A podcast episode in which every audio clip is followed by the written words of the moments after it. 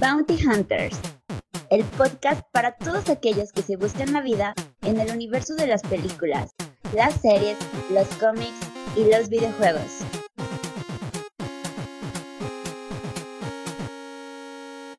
Este programa es patrocinado por la Marina. Gracias por salvarnos de los mosasaurios. Hoy presentamos los blockbusters del verano.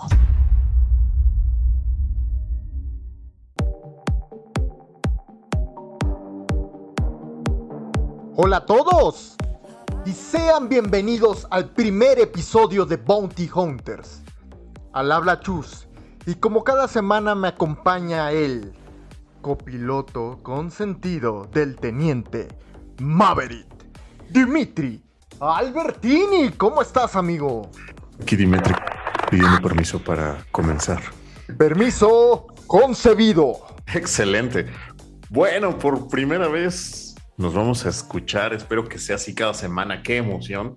Pues ya era hora, después de casi 10 pilotos, de arrancar con este capítulo número uno. ¡Qué emoción! ¿Qué vamos a tener el día de hoy? Hoy vamos a tener un, un festimbus de, temas, ¿no? Todos relacionados con los grandes blockbusters del verano. También una reseña bastante interesante de, de lo que va a ser este esta primera parte de la última temporada de Stranger Things, la última, la última película de la trilogía de Jurassic World y cerramos con nuestro tema principal, Top Gun Maverick. Ya reseña con spoilers. Excelente, mi estimado Chus.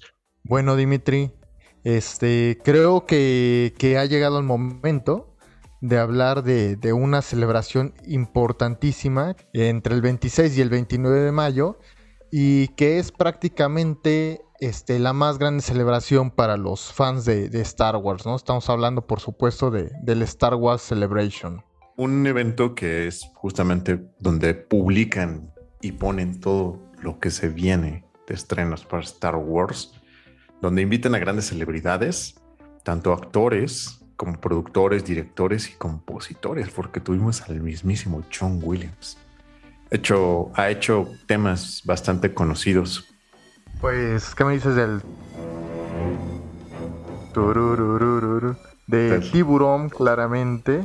Gran, gran compositor, quizá el más grande de, la historia. Pero bueno, nos arrancamos con los primeros trailers. Se presentó el tráiler de, Andor, este, junto con su fecha de estreno, 31 de agosto de este año.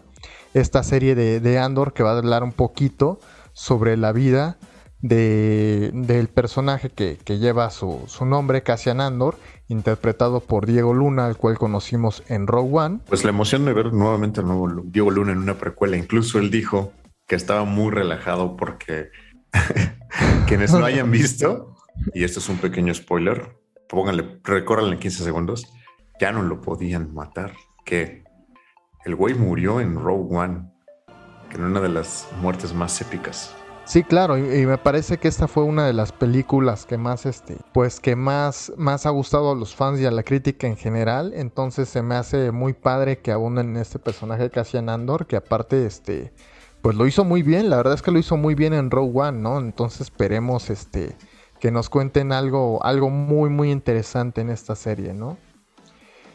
Bueno, continuamos con el anuncio de Skeleton Crew este, al fin se habló, ¿no? De esta esperadísima serie que está trabajando el mismo John Watts.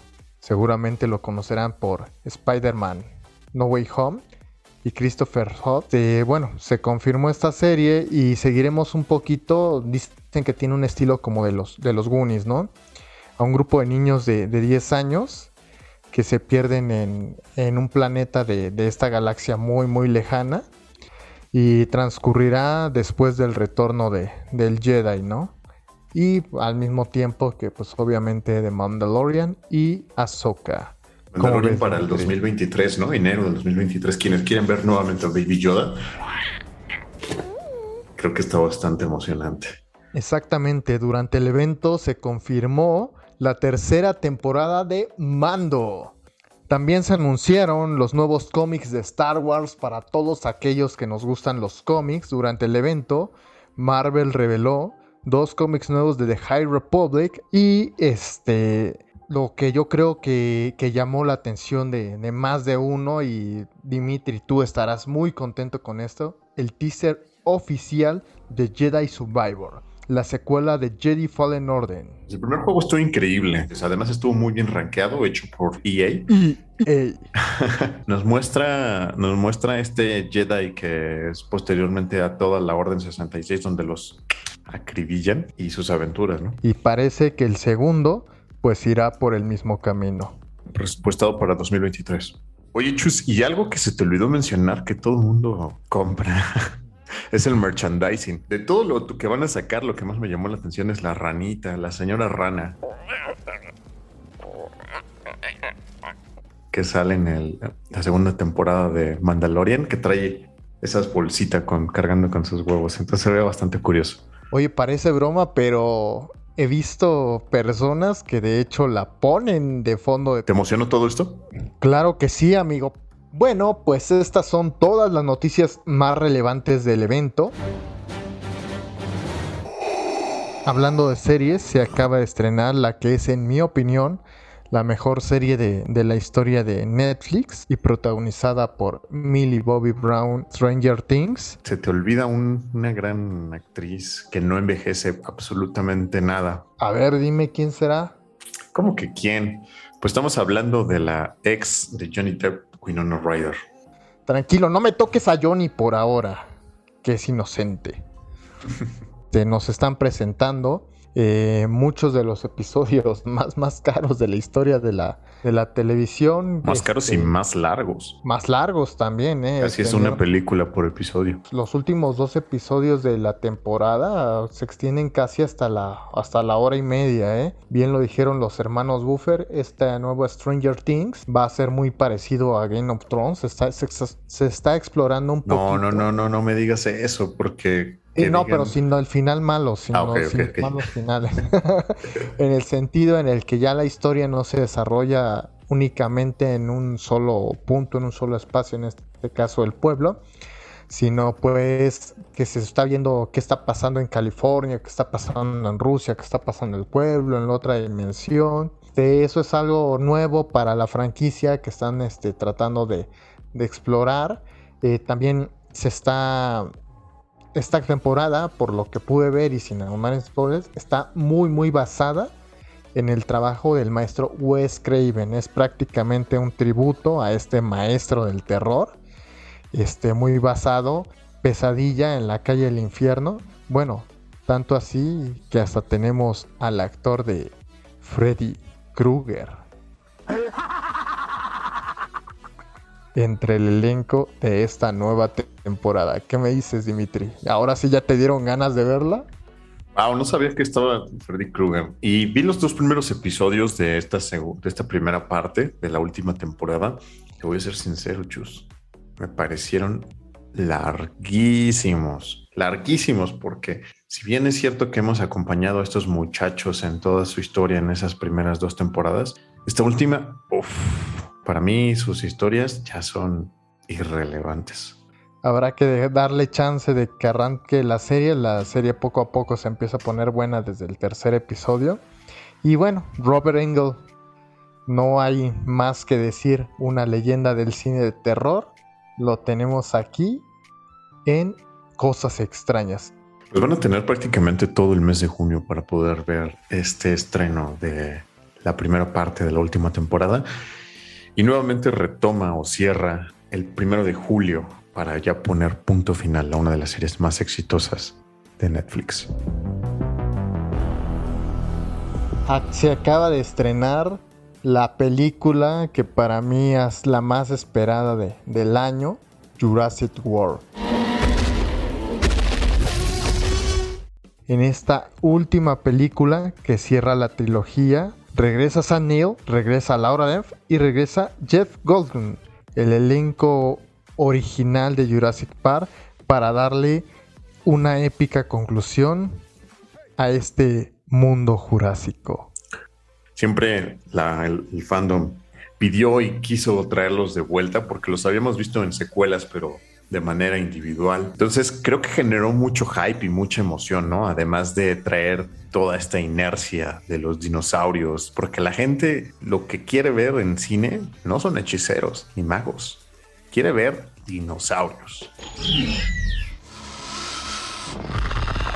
Así es, Dimitri. Bueno, tuvimos este, la visita de, de mi compadre Jeff hace no mucho en México este, de hecho, México fue uno de los primeros, si no es que el primero, no recuerdo bien, en el que se estrenó la, la película, que demostraba que somos aquí muy, muy fans de la saga de Jurassic Park, ¿no? Entonces se estrena la película.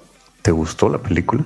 A mí sí, sí, claro que me gustó Jurassic World. Este, no es mi película favorita de la saga. Siempre, siempre, siempre es una delicia volver a ver a estas bestias jurásicas que que tanto, pues que tanto reflector robaron en infancia, mucho de, que ahora esté haciendo, por ejemplo, este podcast, Bumpy Hunters, todo fue el amor al cine y mucho de eso viene de Jurassic Park, de los que amamos y queremos este, a esta franquicia. ¿Tú qué me dices, Dimitri? ¿Te gustó Jurassic World? Efectivamente, como fan de Jurassic Park, me trajo buenos recuerdos y creo que eso es lo más importante, porque la película, a mi parecer, tiene muchos blancos y negros. Hay unas partes en las que son muy buenas y otras en las que dices, no, por favor. Y para quienes no lo sepan, al menos en, en Letterboxd tiene una calificación de 2.9 de 5, lo cual pensaría uno que es reprobatoria, pero sí recomiendo que se vea en el cine porque siempre escuchar un rugido y ver gente correr o ser devorada por dinosaurios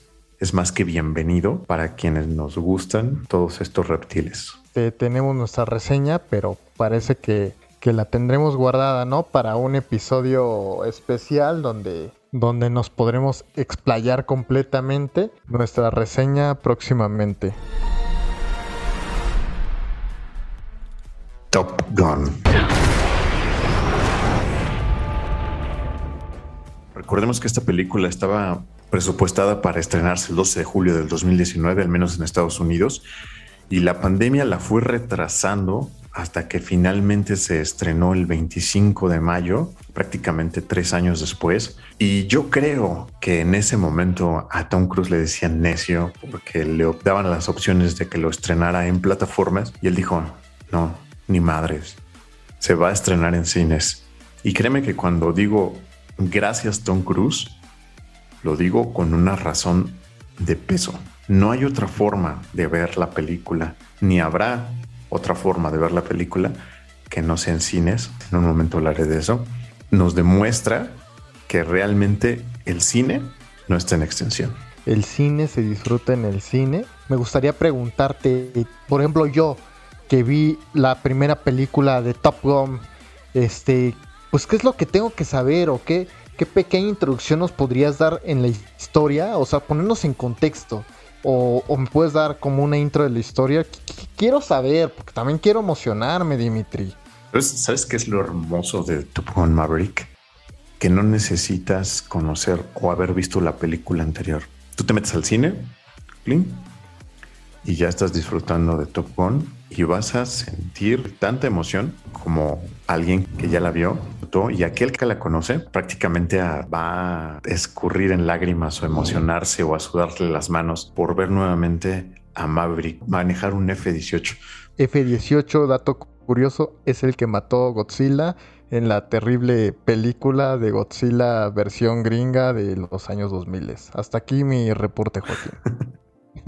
Para quienes quieran refrescar, que no hace falta, pueden ver Top Gun, eh, dirigida por Tony Scott en HBO. Y hace un momento mencionaba que no se podía ver en ningún otro lado porque, a diferencia de todo lo que nos tienen acostumbrados, Top Gun Maverick no va a debutar en plataformas.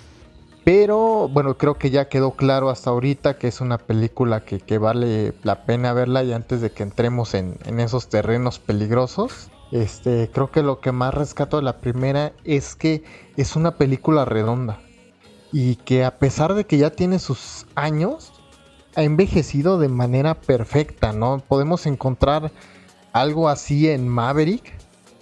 Uy, Michus. Si te, si te sigue emocionando eso de los efectos especiales, emoción de ver torsos descubiertos, da por hecho. Bueno, eso, eso no tanto, te va a cumplir con creces. ¿Sabes qué pasa, Dimitri? Que, que sale una nueva película y los efectos eh, especiales pasan tres años y se ven viejos. Pero Top Gun sigue viéndose increíble. ¿eh? Mira, justamente eso me lleva a la parte de la producción. Tuvieron que hacer un casting donde les dijeron a los actores, mira muchacho, sabemos que sabes actuar, sabemos que le pones todas las ganas, pero para que podamos hacer esta película la vamos a filmar con efectos reales y necesitas una preparación adecuada para que te puedas subir con los pilotos y te den un titipuchal de vueltas. Y lo subieron a, aviones de combate reales y mientras filmaban la película ellos decían sus diálogos que estaban pegados atrás del, atrás del piloto y ya con postproducción lo que hicieron fue acomodar para hacer lo más similar a que ellos estaban pilotando los, los aviones. Cuando tú ves las acrobacias y los efectos G y, cómo se les mueve la cara y cómo haces esas expresiones, estás viendo algo real porque aquí no existe la pantalla verde. De los hicieron girar y prácticamente vomitar para poder hacer esas tomas. Yo creo que esta película va a envejecer impresionantemente porque literalmente estás viendo aviones de combate surfear por todos los aires y despegar y todo, y es increíble. Ninguna duda, ¿no? Yo recuerdo haber visto algunos clips de cómo se firmó, donde literalmente está el director a una distancia de nada y pasa el avión de combate, un F-22 Raptor, hecho la... Pues ahora sí que en pleno vuelo, ¿no? Y él grabándola a escasos metros, ¿no? Es impresionante. Hay un avión y se ve la toma justamente en el tráiler cuando despega y cómo agita y hasta levanta el techo de, una caseta. Y esa, y esa toma fue real, eso fue un avión despegando cuando solamente lo pudieron hacer una sola vez. Qué bello, sobre todo este, el retratar la vida de, de los pilotos, ¿no? De combate que, que yo en los trailers vi y en algunas cosas vi eh, todas las expresiones que, hace Tom Cruise, ¿no? Cómo, cómo aprieta los, dientes, salta los ojos, o sea. es que no es actuación, bueno, no es actuación como tal. Es que. Porque lo está viviendo, lo está, lo está ¿Cuántas películas donde salen aviones no vemos que, que está el piloto y está con la cara de verguillas, o sea, como si nada, ¿no? Y de repente ver estas escenas, voy a usar una palabra crudas saca bastante de onda y ahorita que pues nos explicas todo esto, ¿qué clase de celebración de, del cine es esta, no? Va a sonar mm. a, alguien muy viejo, pero ya no se hacen películas así. Ya no existen películas así, está en peligro de extinción. Bueno, Dimitri, antes de que entres a la, a la sección con spoilers, yo creo que ya nos quedó claro de que Top Gun no solo es una buena película, sino es una celebración del cine.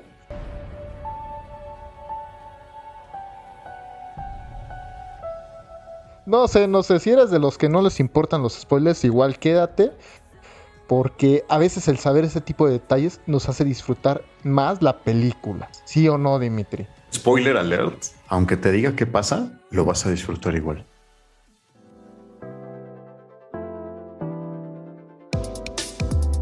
Un gran podcast conlleva una gran suscripción.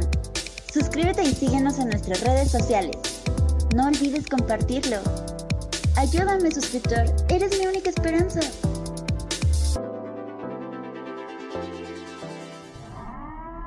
Atención, en este podcast odiamos los spoilers. Por eso puedes recorrer hasta el minuto 23 con 25 para aterrizar a salvo.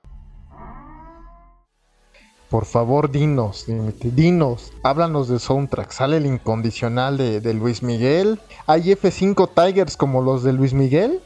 o hay F-22 Raptor y Mi-31. Hay aviones de, nueva de quinta generación, palomeada ese check para todos aquellos que les gusta la velocidad. Hay una, la primera toma, volvemos a escuchar Danger Zone.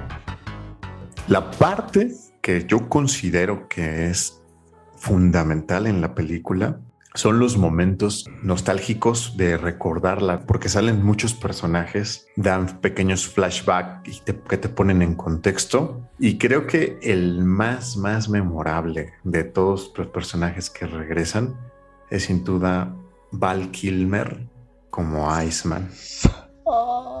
Fíjate que estaba preocupado, ¿eh?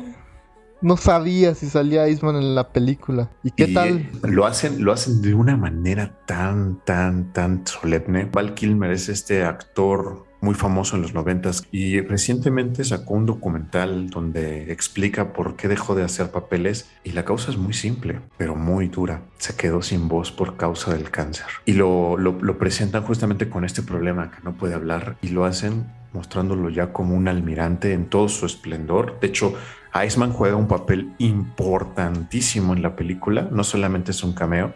Lo convenció Tom Cruise, prácticamente le, le rogó y le suplicó que regresara a esta cinta. Y en esa escena, sin, sin caer tanto en spoilers, es una de las más solemnes de toda la película. Yo creo que a los que nos acabas de dejar sin voces a, a, nosotros, este, en lo personal yo no sabía que le había pasado eso a Val Kilmer, este, pero pues me da gusto que, que pues, hay, pues haya, este, a pesar de, de, su voz, haya vencido esa enfermedad y siga siendo, porque la verdad es que es un verdadero chingón, no solo en la película, sino en la vida real. Y un dato ¿Qué, curioso, qué? un dato Ajá. curioso nada más ahí. Eh, la parte que vas a escuchar de Val Kilmer está recreada con inteligencia artificial porque él no puede hablar. Wow. Eh, ¿Qué te parece si te menciono la parte del cast, del nuevo cast? Adelante, por ahí escuché que era medio inclusivo esa onda. ¿Qué, qué pasó ahí? Bueno, liderado por Miles Teller, la parte del cast, Miles Teller es el baterista de Whiplash. Y lo vemos este, acompañado de un grupo de pilotos nuevos quienes van a ser eh, adiestrados por Tom Cruise. Yo lo quiero decir más que inclusivo, está muy bien distribuido porque vemos gente de todas las nacionalidades, colores, Ajá. Y está, está, está, está, muy, está muy bien, o sea, hacen una buena sinergia de equipo, porque realmente son estos muchachos que todo el tiempo les dijeron, tú eres el bueno. Me hace pensar como esa, ese brinco que pegas de la universidad, donde te dice, sí, tienes todo el conocimiento, y cuando chocas con el golpe laboral, y lo vemos prácticamente al minuto 20 en un par de maniobras que hace Tom Cruise con ellos. This is your captain speaking. Es que la vida es a veces así, a veces así, simplemente este, uno nunca dejas de aprender y, y cuando crees que lo sabes todo, pum, ¿no? Yes. Algo nuevo. Entonces está, qué padre, qué padre que, que, que maneje este concepto y más ahora que ahora Tom Cruise esté de este lado. Recordar, Miles Teller es el hijo de, de Gus, el muchachillo que vimos en la primera parte. Ah, interesante. Entonces, Pedazo de actor también, ¿eh? Miles Teller y vamos a ver cómo lidia con, con Tom Cruise. Entonces, esa premisa me parece bastante interesante. Es la que lleva, es el alma de la película. Me voy obligado, aunque sinceramente no quiero, porque la verdad quiero ir a verla lo más pronto posible. Este, ya, de hecho, ya tengo mis boletos para el fin de semana. ¿Qué, ¿Qué onda? ¿Qué ha estado haciendo Tom Cruise estos años en su papel de Maverick? Lo más importante, de, de realmente el motor de Top Gun, y, y con esto quiero cerrar, es, es Tom Cruise hay una frase con la que voy a empezar, en la que le dice este almirante, interpretado por Ed Harris, le dice a Tom Cruise, tú ya no deberías de estar aquí, tú ya deberías de estar extinto. Y Tom Cruise le responde, tal vez, pero hoy no será. Y ahí es cuando te das cuenta que el papel de Maverick prácticamente es ver la carrera de Tom Cruise, porque vemos este piloto que en un inicio era muy guapo, muy galán y estaba todo el mundo se volvía loco por él, con un talento impresionante. Y hoy lo vemos ya como una persona bastante madura. Todavía sigue haciendo escenas de acción que no van acorde a su edad, pero lo hace tan bien y lo hace tan espectacular que te transmite esa pasión que en este caso yo considero que es una analogía al cine. Mientras Maverick le encanta pilotar aviones, a Tom Cruise le encanta el cine y le mete todo el corazón, todo el físico, todo el esfuerzo para que el cine siga sobreviviendo, inclusive después de haber pasado por todo este tema de la pandemia y lo, lo, lo, plasma en la pantalla. Entonces, tú vas a ver la carrera de Tom Cruise hiper condecorada, así como vas a ver también la carrera de, de Maverick y prácticamente es el mismo personaje. Entonces, la manera en la que lo, interpreta y lo hace, vaya, es, es plausible. Tanto que lo conmemoraron en Cannes, un premio honorífico por toda la trayectoria que ha tenido y ves al tipo como realmente tranquilo, o sea, diciendo gracias, siendo muy humilde, pero por detrás sabes que es una estrella de las que quedan muy pocas. Entonces, en el personaje de la, de la película lo, vemos lidiar y ser incluso insultado y diciéndole, pues, ¿qué, qué te preocupas? si ya posteriormente vamos a... los aviones ni siquiera van a ser tripulados por personas, van a ser tripulados por, por drones. Y él dice, sí, pero hoy en día te quiero demostrar que las personas, el piloto, es lo que hace que ese avión se mueva. Tom Cruise, mis respetos, mis respetos. Una, una hermosa analogía, ¿no? ¿no? No solo, bueno, al menos yo así lo interpreto por lo que me acabas de decir, este, no solo a la figura de, de Tom Cruise, ¿no? Sino también podría interpretarse un poquito a, a la película este, en sí misma, ¿no? Este, ¿para qué aprendes a pilotear y te subes un avión si todo lo podemos hacer a computadora, ¿no? También lo, llevaría a la analogía. ¿Para qué ir al cine si lo puedo ver en, oh. streaming? Si lo puedo ver en mi casa. Cierto, cierto. Dijo, en verdad, si te haces eso, no tienes alma. Es darle las gracias, es, es devolverle esa gratitud que imprimió en la película y, y quitarse el sombrero y decirle, señor Tom Cruise, gracias por traerme al cine, que se hayan fletado, que hayan hecho todo este esfuerzo. Este es el blockbuster y esta es, yo me atrevería a decir, la mejor película del 2022. ¿Crees que esté nominada a los Oscars, Dimitri? Por lo menos en efectos especiales tendría que ganar todo. ¿Dónde veo Maverick, por favor, Dimitri? Mira, para eh, cuando estén escuchando este podcast, desafortunadamente ya va a salir de muchas salas como 4DX y posiblemente IMAX por el estreno de Jurassic World. Sin embargo, si la logran, logran alcanzar en IMAX en algún tipo de función extra, tienen que verla en IMAX porque es cuando más se percibe la parte del sonido, cuando despegan los aviones, cuando hacen giros y creo que lo captan de manera magistral. Sí, no, tremendo, listísimo para ver Top Gun ya el fin de semana aprovechando que todos van a estar este, distraídos con Jurassic World, este, igual una, una pieza este, este, que, está también recomendada. Pero pues, si no la, han, no la han visto, banda, este, hagan su favor y vayan a ver Top Gun. Tiene la garantía de Dimitri Albertini. Y yo pongo en las manos en el fuego por, por él y por esa película. Háblame, Chus. Háblame. Quien haya entendido esa referencia, desee una palmadita en la espalda.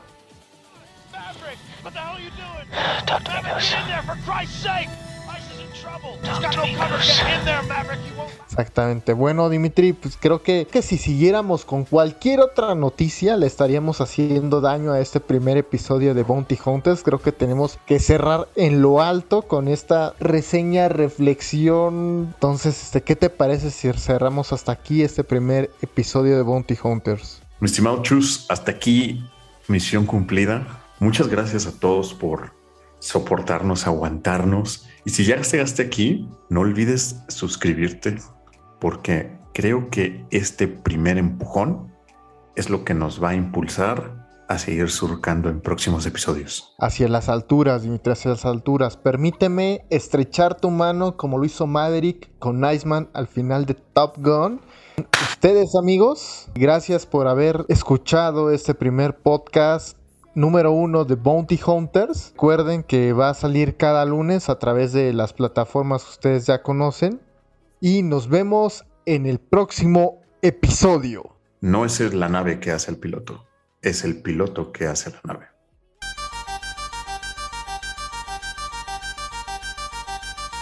Hemos llegado al final de nuestro episodio. Que la fuerza te acompañe y no te preocupes. Volveré.